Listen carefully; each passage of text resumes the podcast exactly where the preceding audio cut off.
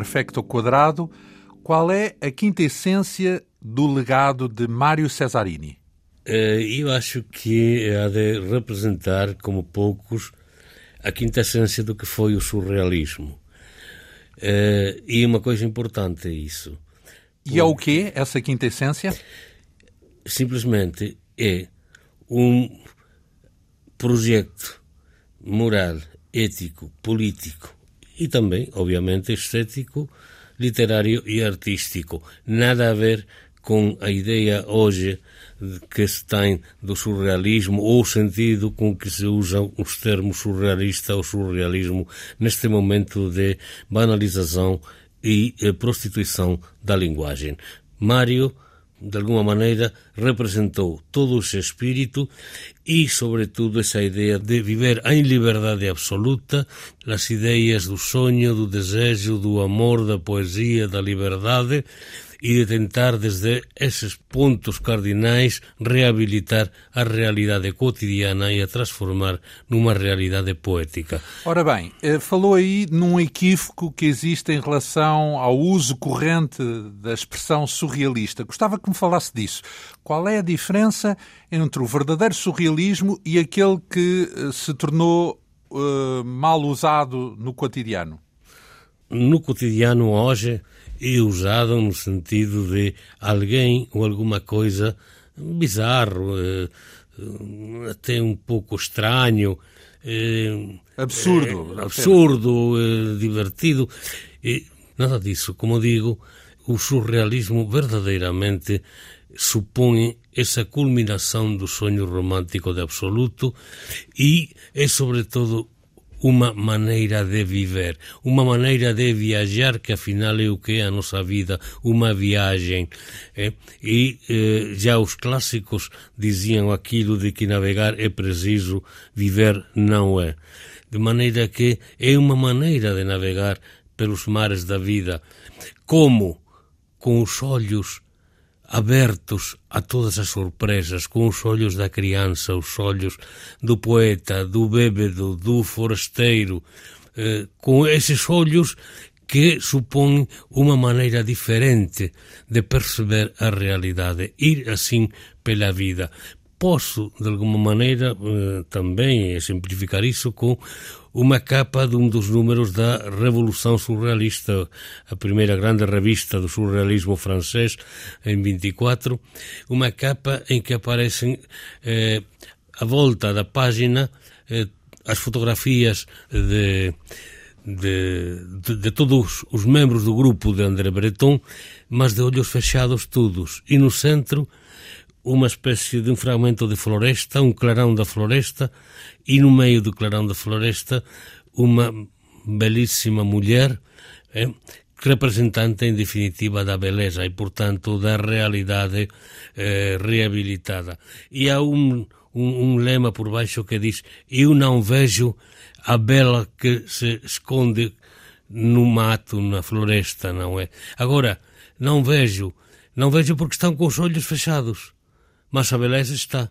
A realidade poética existe. Isso foi o que sempre me disse o Mário Cesarini. Perfeito, não esqueças nunca que a realidade ideal existe. Só que a realidade que chamamos real insiste, insiste, insiste. Que podemos fazer? Perfeito. Eu dizia, o que sempre fizemos, Mário, pelo menos e eu, procurar sempre caminhos novos de resistência para vencer a insistência dessa realidade que abusivamente chamamos real. Ora bem, vamos tentar entender essa visão uh, do mundo aos olhos de Mário Cesarini é por ele que aqui estamos. Mário Cesarini nasceu a 9 de agosto de 1923, morreu em 2006, foi poeta, pintor, já agora também tradutor, considerado um dos grandes mestres do surrealismo, não só na literatura como nas artes, no surrealismo plástico, digamos assim. Frequentou a Escola Artística António Arroio de 1936 a 43, eh, onde se cruzou com outras personalidades que viriam a ser relevantes nas artes, por exemplo, António Domingos, Cruzeiro Seixas, Júlio Pomar, Pedro Home, Marcelino Vespeira, enfim, na companhia dos colegas, eh, Cesarini começou a frequentar o Café Hermínios, aderiu ao neorrealismo, mas no plano internacional, nessa altura, começou a ganhar forma uma segunda corrente surrealista, sobretudo em Paris, a partir de 47. Foi justamente nessa altura que Cesarini se estudou na Academia de La Grande Chaumière, na capital francesa. Encontrou-se, portanto, com os principais rostos desse segundo movimento surrealista francês, nomeadamente André Breton e Henri Pastoureau. Na sequência desse convívio, Cesarini uh, acabou por uh, ajudar a fundar o Grupo Surrealista de Lisboa, que integrou vultos como Alexandre O'Neill, Uh, António Domingues, José Augusto França, Vespeira. Desde o início, esse grupo pretendeu contestar o regime político, a ditadura salazarista, mas também a corrente poética dominante na época, o neorrealismo. Mais tarde, Cesarini criou ainda outro grupo, os Surrealistas, juntamente com Cruzeiro Seixas, António Maria de Lisboa e Mário Henrique Leiria, para citar apenas alguns. O surrealismo de Cesarini, podemos dizer que incluiu bastante a exploração de materiais, Uh, o recurso à ironia, ao humor também, à crítica. Da parte literária, destaca-se várias publicações, por exemplo, O Corpo Visível, em 1950, O Louvor e Simplificação de Álvaro de Campos, uh, O Discurso sobre a Reabilitação do Real Cotidiano, Manual de Prestidigitação, ao, ao longo de vários anos, de 49 a 1956, depois um, um livro que é talvez o mais conhecido dos que admiram o legado literário de Cesarini, um livro intitulado Pena Capital, que ele escreveu, lançou em 1957, também a antologia do Cadáver Esquisito, em 61, e já agora uh, dizer a última uh, edição relevante, Titânia e a Cidade Queimada, lançada em 1977. Cesarini foi bolseiro da Fundação Gulbenkian em Paris, Londres e Lausanne, na Suíça. Foi, eh, já depois do 25 de Abril, condecorado pelo Presidente da República com a Gran Cruz da Ordem da Liberdade e grande parte da sua biblioteca, do seu acervo artístico e documental, foi entregue à Fundação Cupertino de Miranda. Ora, o nosso convidado, Perfecto Quadrado, Nasceu em 1949 em Zamora, Espanha, é catedrático de Filologias Galega e Portuguesa na Universidade das Baleares, das Ilhas Baleares, e, sobretudo, para aquilo que nos interessa, é o coordenador do Centro Português do Surrealismo da Fundação Cupertino Miranda, já agora sediada em Famalicão. Conheceu, já percebemos, pessoalmente, o Mário Cesarini. Como é que se cruzou com ele? Perfeito. Primeiro, eu fiz uma, estava a trabalhar uma tese de doutoramento, estou a falar nos inícios dos anos 80, e consegui o endereço do Mário graças a Hermínio Monteiro. Então enviei uma carta para ele, eh, comunicar que estava com a tese, doutoramento e tudo isso, num, numa altura em que ele, enfim, tinha escrito alguns, alguns textos, alguns artigos contra o mundo universitário em geral e alguns eh, professores universitários em particular. Eh, eu acabava de deixar a minha carta justamente eh, na caixa dos correios quando recebi as fotocópias que Hermínio Monteiro tinha enviado com estes textos, de maneira que passei uma semana sem dormir. Só que as tantas... Então, mas sem dormir porque os textos eram apaixonantes, é isso? Eram Não, muito... porque os textos eram contra o mundo universitário e eu estava, era um pobre coitado universitário, começava o meu trabalho universitário nas Baleares e tive, cometi a ousadia absoluta, não é? A híbridos que diriam os gregos, de lhe enviar essa carta, justamente no momento, numa altura em que ele estava a atacar nos seus panfletos, nos seus artigos, esse mundo universitário. Então, eu, eu estava à espera da resposta do Mário. A resposta foi fantástica, foi uma carta lindíssima para me convidar a ir a Lisboa. Então, eu cheguei a Lisboa, encontrei-me nas ruas de Lisboa com ele, ele apareceu com um presente para mim um lindíssimo leque muito antigo, oriental, numa caixa assim lacada. Foi o primeiro presente que ele me ofereceu. E a partir daí já iniciamos, de facto, um relacionamento constante de entrevistas, de contactos, de festas eh, extraordinárias, não é? Festas no sentido de diversão, é isso? festas, mas festas muito particulares, porque curiosamente eu hum, não frequentei a vida noturna uh, exterior do Mário Cesarini. Ora bem, eu passei horas e horas com ele, até na sua casa, na sua casa de, da Rua Basílio Hoteles, onde ele morava com a sua irmã Henriette, e, eh, e ali, às tantas, ele podia começar a recitar poemas ou eh, aparecia a irmã e começávamos a cantar canções eh, que eles conheciam espanholas dos anos 20, 30, aquelas canções de cabaret, sobretudo, de sarsuela, e, e eram umas, umas, umas reuniões verdadeiramente extraordinárias. Como se fossem tertúlias, é isso? Mais ou menos, era uma experiência, era uma experiência realmente de uma realidade reabilitada também, de uma no âmbito da própria realidade que chamamos real, não é? Já Paul Eliard dizia, há muitos mundos, mas estão todos neste. Mudou a sua concepção que tinha, porque estava na altura a fazer o doutoramento em surrealismo, não é? Tinha acabado já o doutoramento. Ah, então é, foi um extra, digamos assim. Foi, foi, a partir daí eu fui já, eu que quando eu comecei a escrever já eh, sobre o surrealismo português, a traduzir coisas, etc. Mas, eh, mas sobretudo, sobretudo, foi uma experiência pessoal, uma iluminação que permaneceu durante toda a vida do Mário. Ora bem, então vamos entender um pouco mais, melhor, em detalhe, que figura foi essa, o homem, o artista também. Uh, vamos rever uh, o percurso de Mário Cesarini, Antes de mais, onde é que ele nasceu, já agora? Ele nasceu em Lisboa. Filho de uh, pai e mãe. Quem, quem eram os pais? Pai Viriato era Urives, um magnífico, extraordinário Urives. A mãe Mercedes, uh, que foi professora de francês e que tinha nascido uh, na cidade de Hervás, em Cáceres, Espanha. Portanto, espanhola a mãe. Espanhola. Sobre isto tenho alguma anedota também simpática, é porque, eh, bom, eh, a situação da família era Mário, três irmãos, eh, pai e mãe.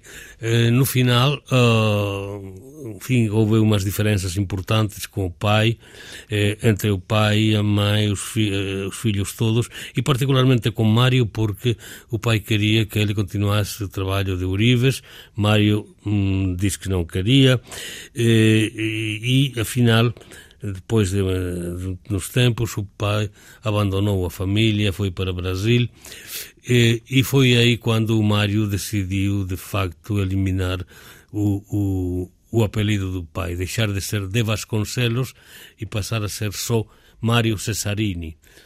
É, o Bom, pai, já agora, dizer que foi para o Brasil, mas uh, criou um, um, uh, um, trauma familiar porque retirou-se com a amante, certo? Foi viver uh, uma outra relação familiar, de, de, família, com outra pessoa, com outra mulher no Brasil. Pois, e deixando também sem meios económicos a família.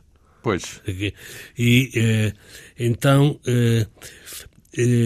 eu sabia que, que tinha nascido a mãe em, Herbás. De facto, tudo aquele eh, conhecimento que Mário tinha da cultura espanhola, da literatura, da poesia espanhola, da pintura espanhola, não só francesa, inglesa. Mas foi americana. a mãe que lhe passou essa? A mãe passou isso e passou a ter costumes também, que sobretudo herdou a Henriette, eh, que ela sempre estava com, com com os seus leques eh, espanhóis. A irmã do Mário. A Maria Henriette, perfumes espanhóis que eu tinha de procurar, já não existiam, como madeiras de Oriente, que era o seu perfume preferido.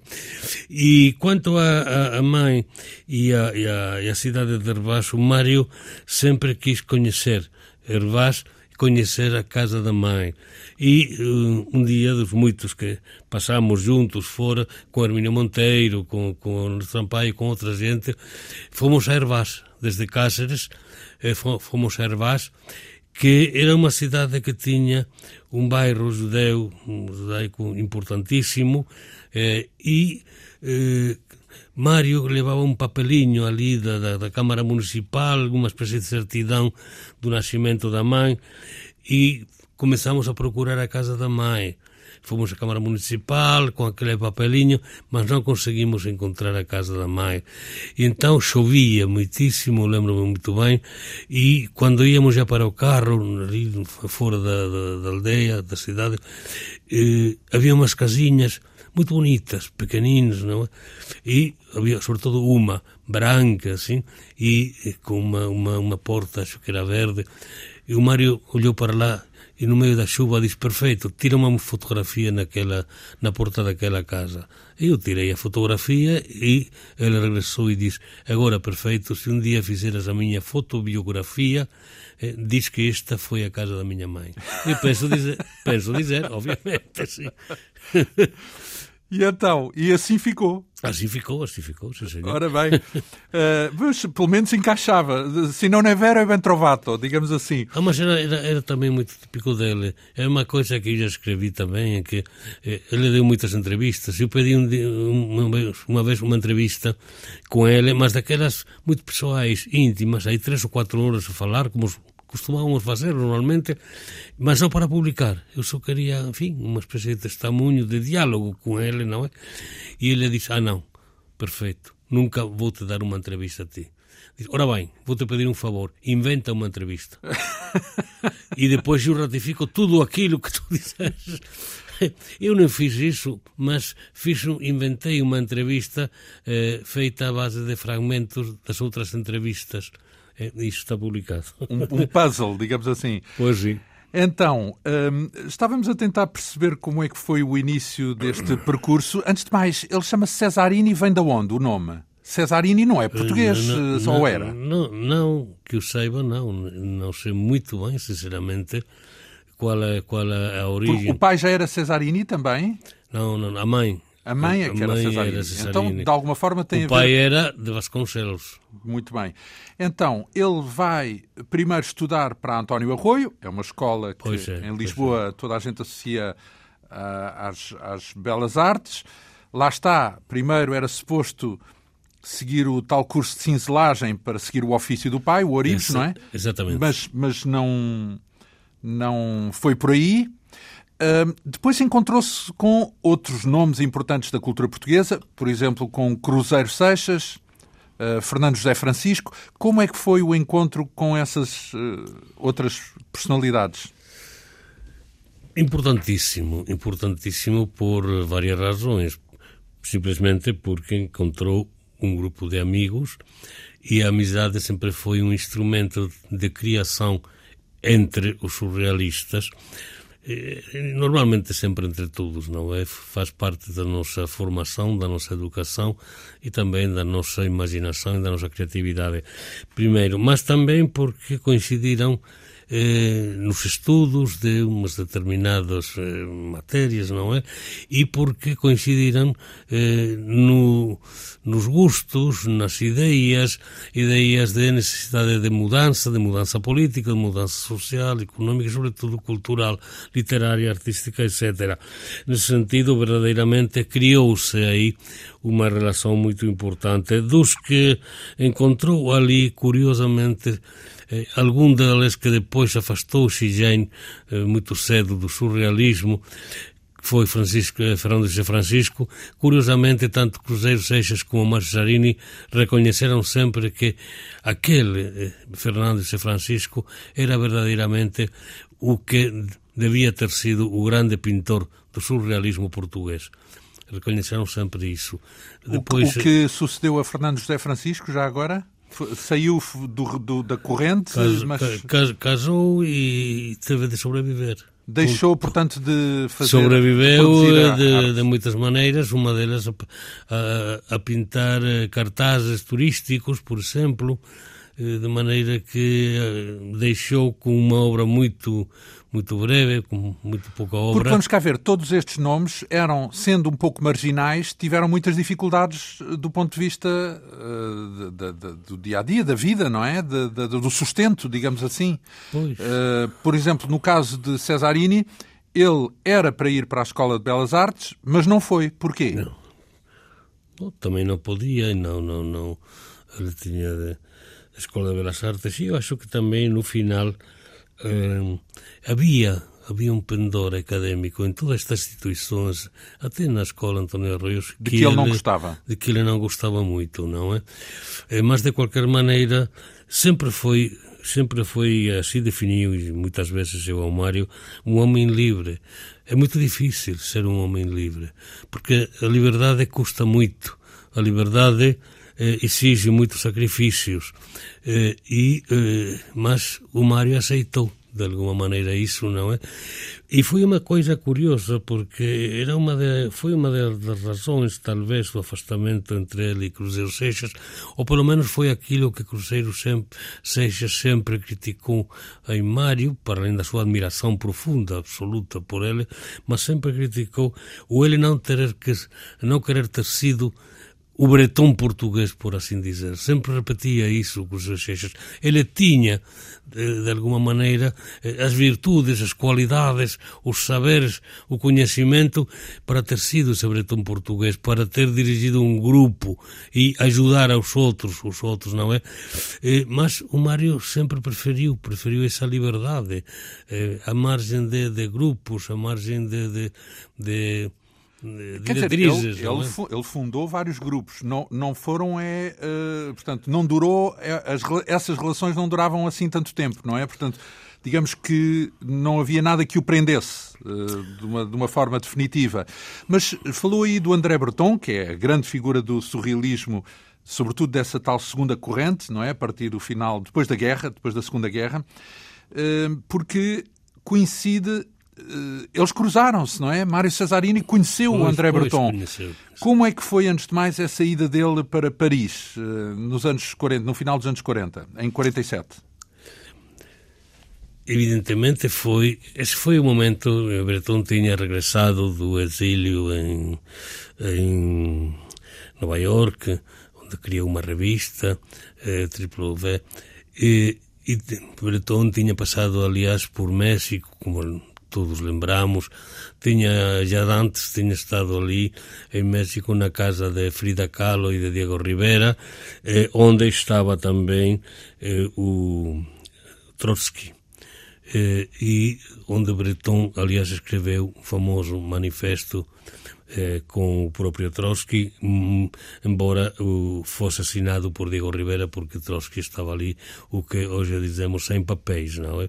De maneira, e daí depois passou, atravessou todo o sul dos Estados Unidos, conheceu a cultura dos índios Hopi uh, e a organização social dos índios Hopi, muito parecida ao que tinha pregado Fourier, o socialista utópico francês, e já daí foi para, para Nova York. E quando regressou, o Breton encontrou-se com que, obviamente, a poética dominante na Europa era a do realismo socialista, chamado normalmente neorrealismo ou realismo social, eh, nos países, sobretudo em Espanha e Portugal, eh, por causa da censura, evidentemente, e eh, reuniu reuniu então o, um novo grupo, eh, começou a reeditar eh, os livros já editados no primeiro momento do surrealismo, entre 24 e, e 36 e 40. Mas tudo isso em França, certo? Tudo, tudo em isso Paris. em Paris, exatamente. Mas foi, foram esses, essas reedições as que chegaram a Portugal, juntamente já com o primeiro, a primeira história a sério do, do surrealismo, eh, que foi feita eh, por Maurice Nadeau a Histoire du Surrealisme e depois continuada por Bedouin. Eh, e, eh, por outro lado, Breton, nessa altura também, eh, começa a realizar exposições internacionais e é aí onde devemos situar a verdadeira internacionalização do surrealismo por todo o mundo. Exposições em Tóquio, Chicago, Nova York, São Paulo, por exemplo, eh, e é nessa espécie de, de, de, de território e de eh, situação onde verdadeiramente temos de situar eh, o, aparecimento do surrealismo, pelo menos como vanguarda, como ismo de vanguarda, como movimento e como grupo que imediatamente ficou, como sabemos, dividido em dois grupos. Então, Cesarini, de que modo é que entrou em contacto com essa corrente? Foi diretamente em Paris ou já antes tinha... Tinha, tinha conhecido, ah, eh, havia, tinham aparecido já informações. Eh, por exemplo, eh, curiosamente, o pintor eh, Júlio, um escritor, poeta, Díaz, eh, Júlio já tinha, tinha conhecido o surrealismo de Breton no primeiro momento do surrealismo. Dos anos e, 20 ainda. Finais dos, do, dos 20, sim, sim senhor. E até fez uma exposição de, de obras eh, dele próprio com o título de Pinturas Expressionistas e Surrealistas. E já tinha trocado uma carta com Mário Cesarini, que já está publicada e conhecida, em que falam do surrealismo. Por outro lado, também eh, tinha aparecido alguma coisinha em algum livro atacando o surrealismo, mas tinham aparecido alguns artigos também, eh, por exemplo, de Jorge de Sena, na Seara Nova, três artigos importantes a falar do, do, surrealismo. De maneira que foram as primeiras coisas, depois já apareceram, apareceu, eh, apareceram já os que seriam depois membros do grupo, dos grupos, não é? E particularmente uh, alguns, uh, alguns pintores, Uh, mas facto, isso tudo já depois de Cesarini ter passado por Paris, certo? Depois... Então, mas como é que foi o encontro dele com Breton? Ele Bom, deu testemunho disso, desse deu, encontro? Deu testemunho, não muito, mas deu, e sempre teve uma admiração profunda e absoluta por André Breton. Mas também devemos dizer que não só conheceu André Breton, eh, Henri Pastoreau, conheceu, e foi muito importante para ele esse conhecimento, conheceu Victor Brauner. Victor Brauner, eh, de quem diretamente Mário Serine aprendeu umas das, algumas das técnicas que praticou durante toda a sua vida, particularmente os chamados pictopoemas. Eh, isso, eh, o que são os pictopoemas? É uma conjunção da palavra e da imagem? Que não são propriamente colagens, isso é outra coisa, não é? Que tem que ver com colar eh, fragmentos externos ao, ao, suporte do quadro. No caso dos pictopoemas são eh, fragmentos líricos, verbal, de poesia verbal e poesia plástica, mas eh, juntos e diretamente pintados, escritos no suporte do quadro ele praticou muito e eu recolhi quando publiquei o segundo volume da, da, da poesia do, do Mário com o título de Poemas Dramáticos e Pictopoemas eh, publiquei, eh, ou reeditei, ou recolhi muitos desses pictopoemas. Que, então, digo... esse encontro com Victor Brauner e também com Breton e com Pastoureau foi decisivo para ele desencadear, uh, juntamente com outras pessoas, o movimento surrealista em Lisboa, sem, em Portugal. Sem, sem, dúvida nenhuma, sem dúvida nenhuma. E Porquê é que ele não ficou em Paris? Porque ele estava a frequentar a academia, não é? A academia pois, pois, La Grand Chaumière. Mas também, também a vida não era fácil em, em, em Paris eh, em muitos sentidos, e não só no económico, que, que era um desses, desses sentidos, mas depois também eh, não. Vamos ver, houve também algumas eh, não coincidências, vamos chamar assim. Não vou dizer distâncias absolutas ou confrontos diretos, mas também houve coisas que, se calhar, nas atividades do, do então reiniciadas do grupo o, que dirigia Breton, o Mário não gostou assim muito, eh, não, eh, nunca explicou exatamente eh, esses, essas questões, esses problemas, mas houve ali um. Foi embora, é isso? Uma certa, foi embora, pois. E, então voltou regressou. para Lisboa, não é? Pois é, Nessa altura cria, o, ou ajuda a criar, impulsiona, digamos assim, a criação do grupo surrealista com muitas outras figuras, eh, com António Pedro, Alexandre O'Neill, eh, José Augusto França, por aí fora. Eh, esse grupo foi importante para o surrealismo em Portugal? Foi fundamental, obviamente.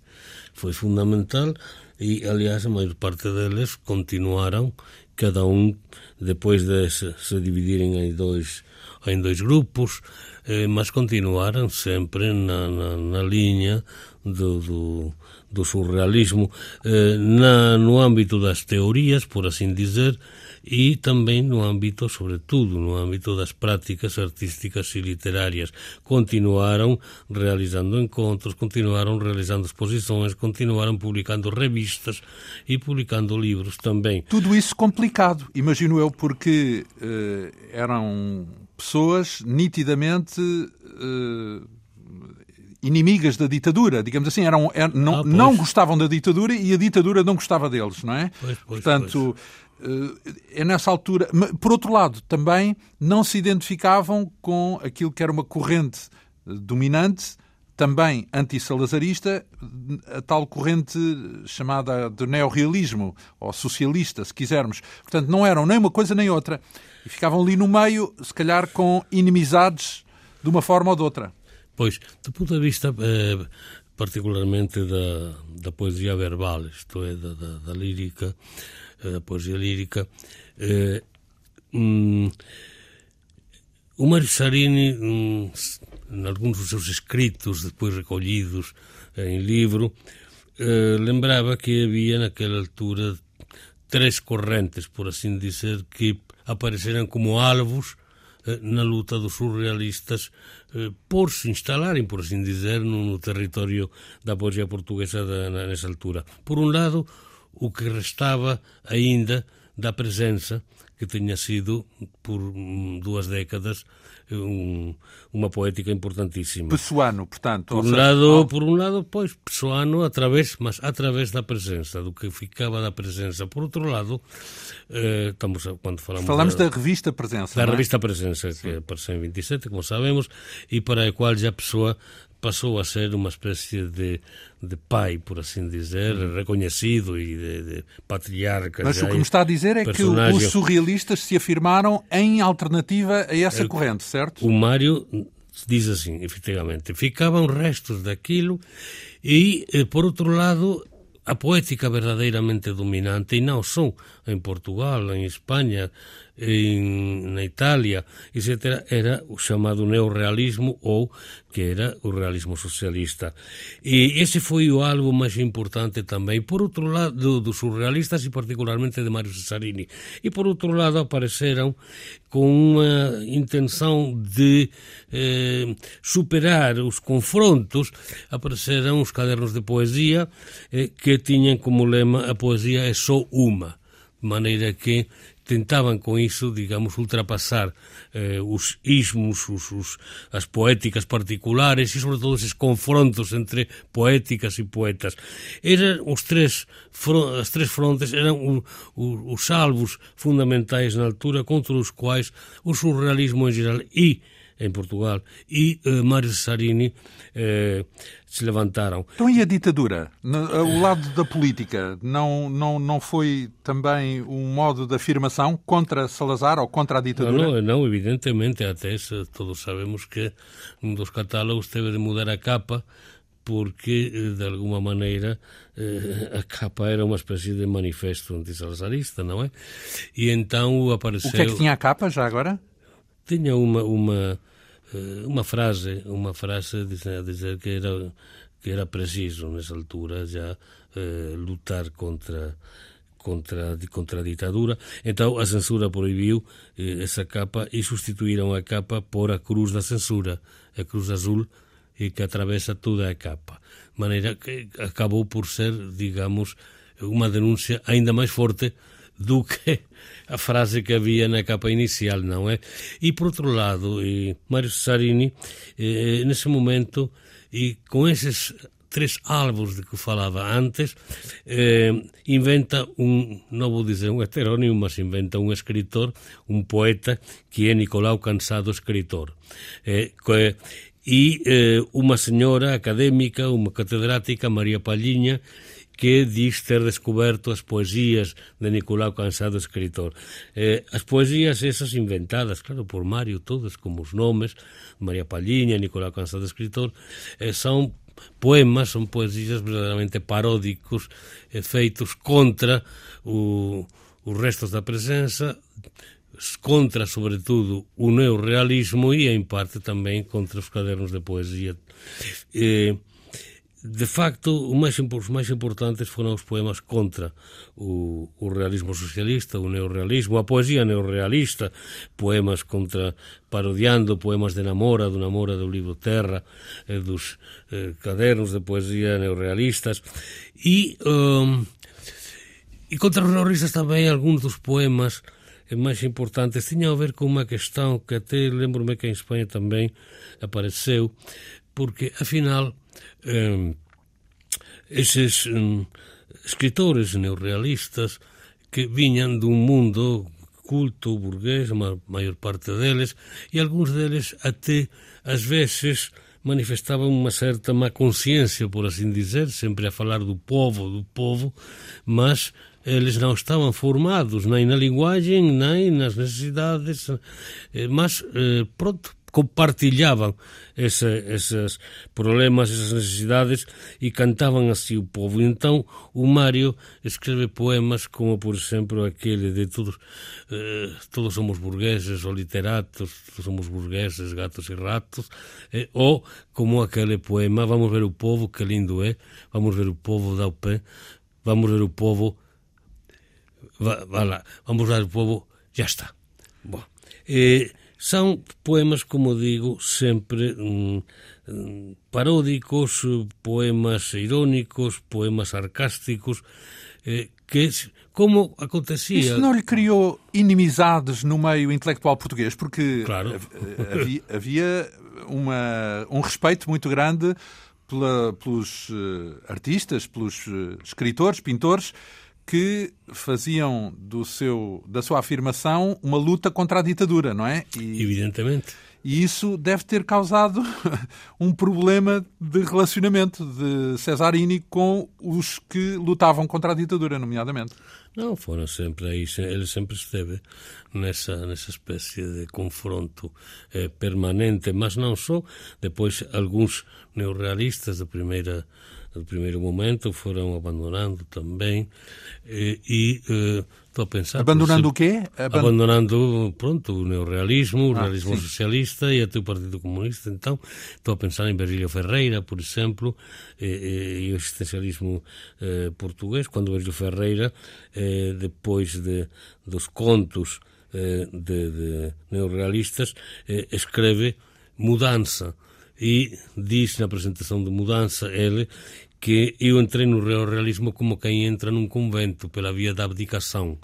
Abdicação do próprio da própria escrita, abdicação da própria linguagem, abdicação muitas vezes do que ele queria ser e queria dizer e queria exprimir simplesmente para pôr a súa escrita ao serviço de unha coisa superior e máis importante que eran os desejos, necesidades eh, e circunstancias da luta do proletariado contra o salazarismo.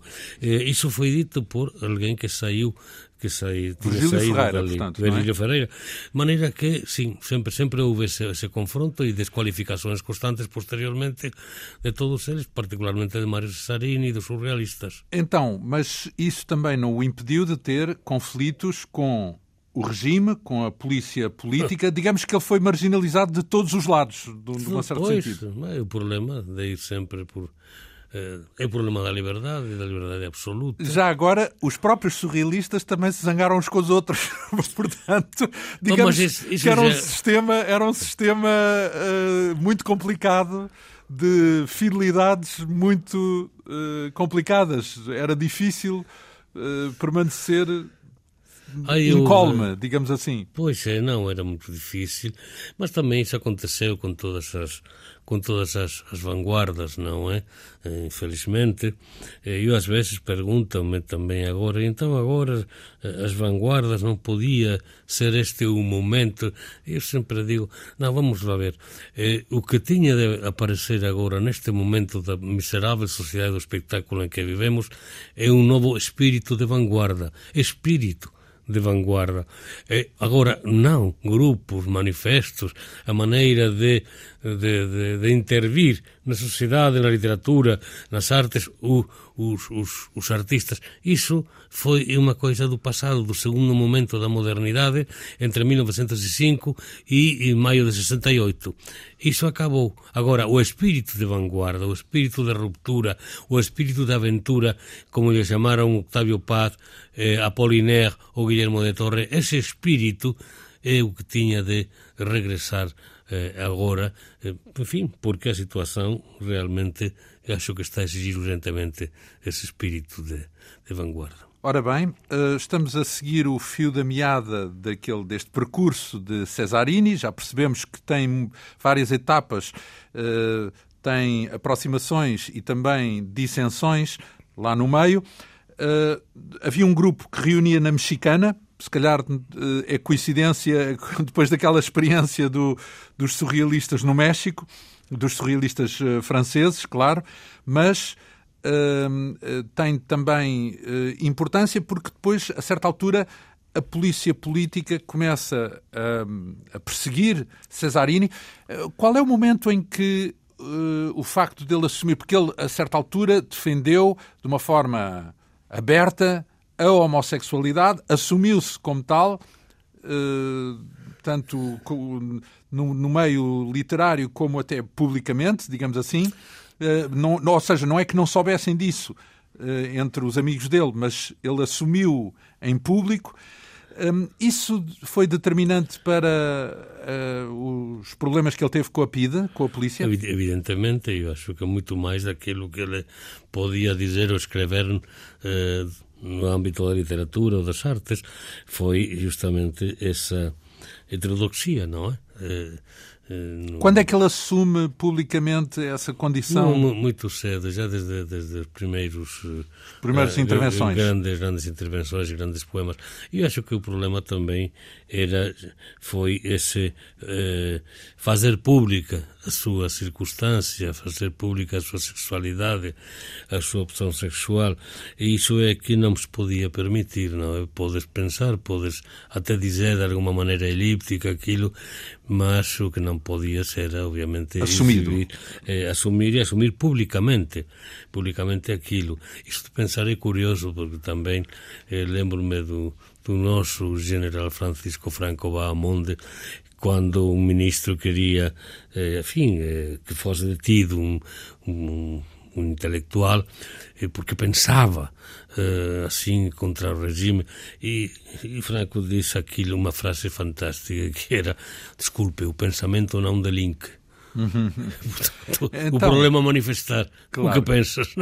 É? Então, eh, ele eh, foi eh, vigiado pela PIDE, foi interrogado várias vezes, certo? Foi, foi interrogado e foi obrigado a passar cada 15 dias a apresentar-se sempre qual era o pretexto? Que, o que é que diziam? Isso, uma, uma, sim, os maus costumes, por assim, por assim dizer. Vagabundagem. Uma eu... pessoa, portanto, vagabundagem, não tinha trabalho, não se conhecia trabalho dele. Ele vivia de quê, nessa altura? Frequentava...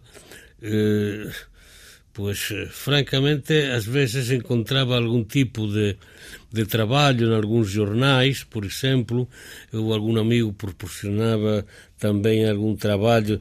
Lembro-me de uma revista que quem propiciou isso foi o Pedro da Silveira, eh, mas que era uma revista estranha de, de, de, de uma, um sítio de, de, carros, não?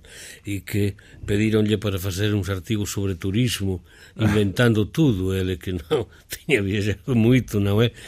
Pronto, sobrevivia de alguma maneira assim. Escreveu na Pirâmide também? Também escreveu na revista Pirâmide. Com, com o editor com, Luís Pacheco, Luís Pacheco Luís que Pacheco. é também uh, iconoclasta e, e com quem também se zangou, não é, Luís, é? A partir de certa altura. Luís Pacheco era um personagem extraordinária, eh, para além de um grande escritor.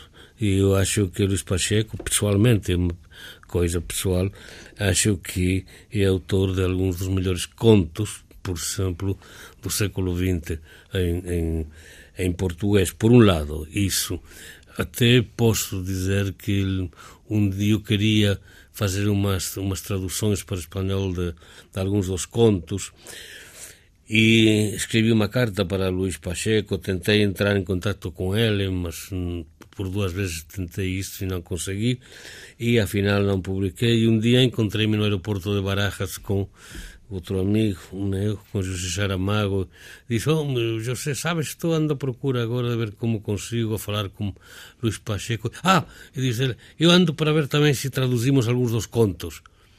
Eh, foi um momento em que Luís Pacheco, naquelas coisas que fazia, eh, tinha escrito um artigo assim, elogiando a obra de, antes do Prémio Nobel, eh, do, do Saramago.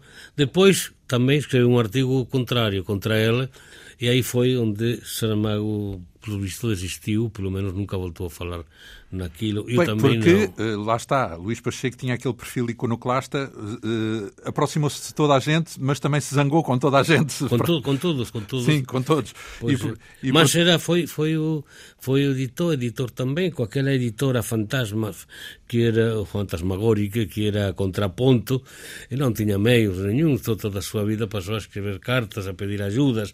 A, e viveu e morreu na miséria. Na miséria, na Sim. miséria. Uh, no caso de, de Mário Cesarini deve ter tido ajuda da família, imagino, porque ele, a parte final, pois, viveu com a irmã, não é? Pois, com pois, a Henriette. Pois é.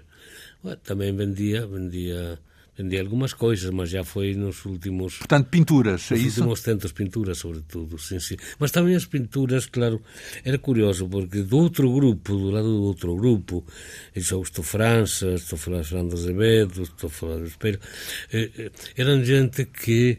Eh, Pois, tinham eh, apoio institucional, a Associação das Belas Artes, a Gulbenkian, Mas não etc. o caso dele. E eles eh, e eles têm trabalhos, trabalhavam, Encomendas. por exemplo, com, com aí, trabalhavam, aliás, com, com quadros grandes, quadros com, com telas, com, com, com óleos, com, com acrílicos, e, e, enquanto o outro grupo trabalhava com papel, normalmente, eh, às vezes papéis eh, encontrados ao acaso, com objetos também encontrados muitas vezes ao acaso. Mas isso era da natureza também dessas pessoas, também, certo? Também, também, claro está. Ou claro. seja, não, não se trata só, não era, não era necessário serem marginalizados eles próprios punham-se à margem, digo eu.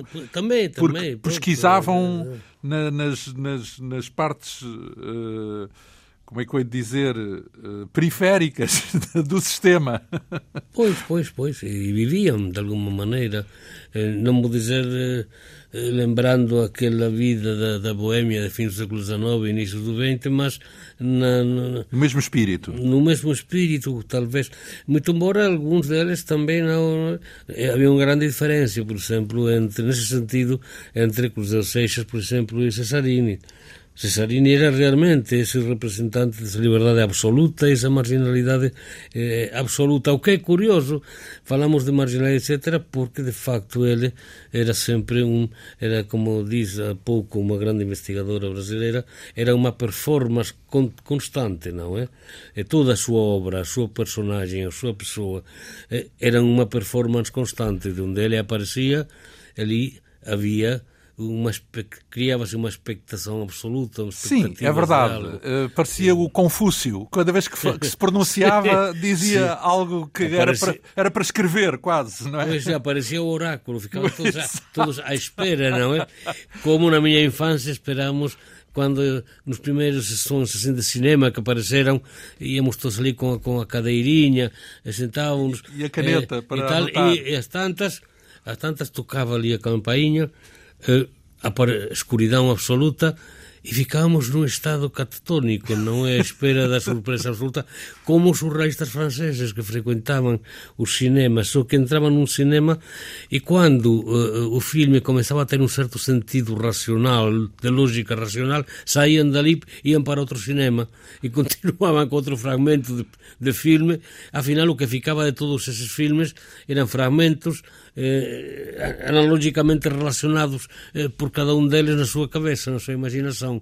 Portanto, maneira... estavam a criar uma mente surrealista, para além de obras surrealistas, já era a mente que era surrealista. Exatamente, era pôr a trabalhar a imaginação e viajar com a imaginação, como o Pessoa da Ode Marítima, por exemplo, e como tanto, ou o Rimbaud do barco ébrio, não é? Então, se quisermos pegar, eh, enfim, dizer que Mário Cesarini, depois do 25 de Abril, já é uh, reconhecido, editado, uh, uh, a intervenção de Manuel Hermínio Monteiro na Sírio Alvim é, é muito importante para a obra poética dele, eh, lido, admirado, estudado, não o impediu de viver, mesmo assim, com dificuldades, não é? Ajudado pela irmã, pela Henriette, mas hum, interessava-me agora eh, gastar estes últimos minutos que nos sobram para falar da essência da obra dele. Quer dizer, se podemos caracterizar, tanto na escrita como na pintura, aquilo que foi o universo de Mário Cesarini. Primeiro, uma coisa importante, já que falamos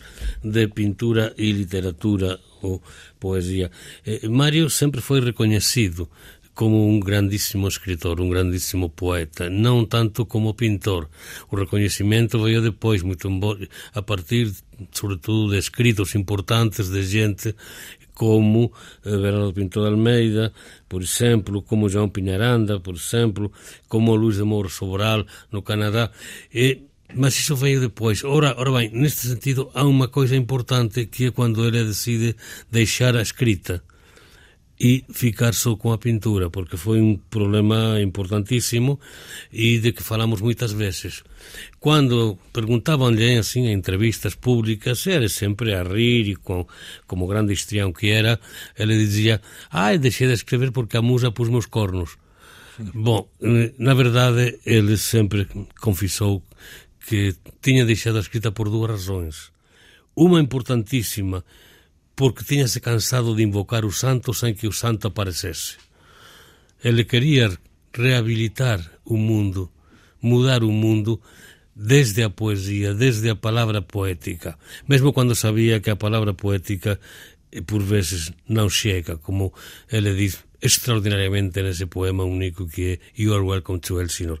Mas mesmo assim, ele queria reabilitar a realidade desde a palavra, só que por mais que, que invocava o santo, o santo não aparecia. Então decidiu deixar de escrever. A outra razão foi que as palavras para ele eram uma cadeia.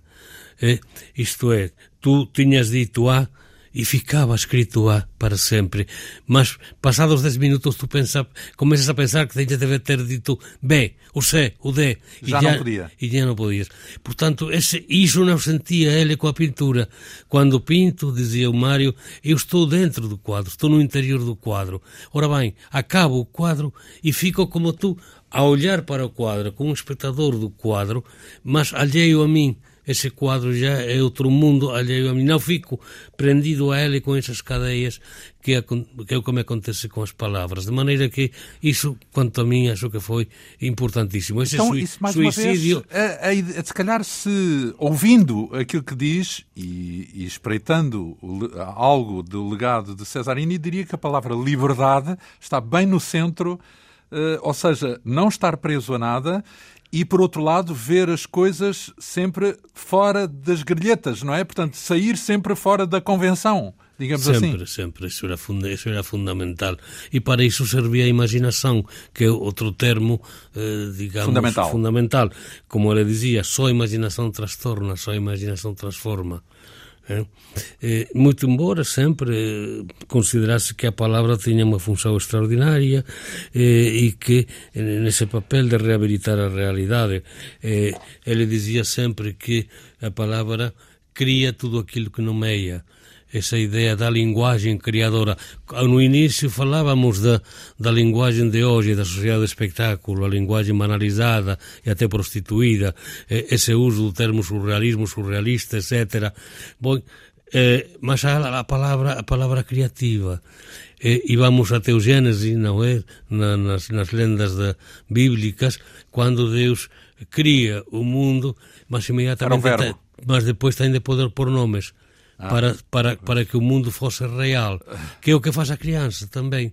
Cria o mundo, é Deus nesse sentido, mas imediatamente precisa denominar aquilo que encontrou e que criou, porque senão não existe para ele. E aí vem Fernando Pessoa quando diz que a literatura serve para fazer real a vida.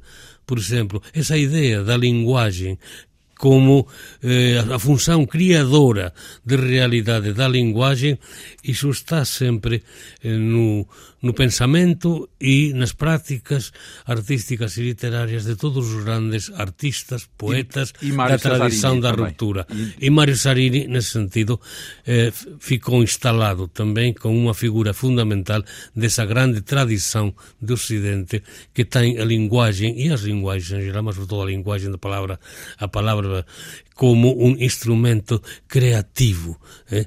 De maneira que, nesse sentido, hum, eh, Mário eh, é um dos, enfim, das figuras fundamentais dessa espécie de panteão, de, dessa tradição da ruptura ou da, ou da aventura. Esse Mário que agora viaja já no seu navio de espelhos, com outros muitos eh, amigos, compañeiros da aventura surrealista que já morreron tamén, a procura de que a procura probablemente daquilo que ele diz que era un lugar maravilloso, cantante, onde se juntan todas as nascentes. O percurso de Mário Cesarini, poeta, pintor, um dos grandes mestres do surrealismo plástico e literário português, estudado pelo nosso convidado, Perfecto Quadrado, coordenador eh, do Centro Português do surrealismo da Fundação Cupertino Miranda, a instituição que recebeu o espólio de Mário Cesarini. Agradeço a sua vinda à Rádio Pública, convidado desta quinta essência, que hoje teve o apoio técnico de Leonor Matos e Edgar Barbosa, produção, realização e apresentação de João Almeida. Bom fim de semana.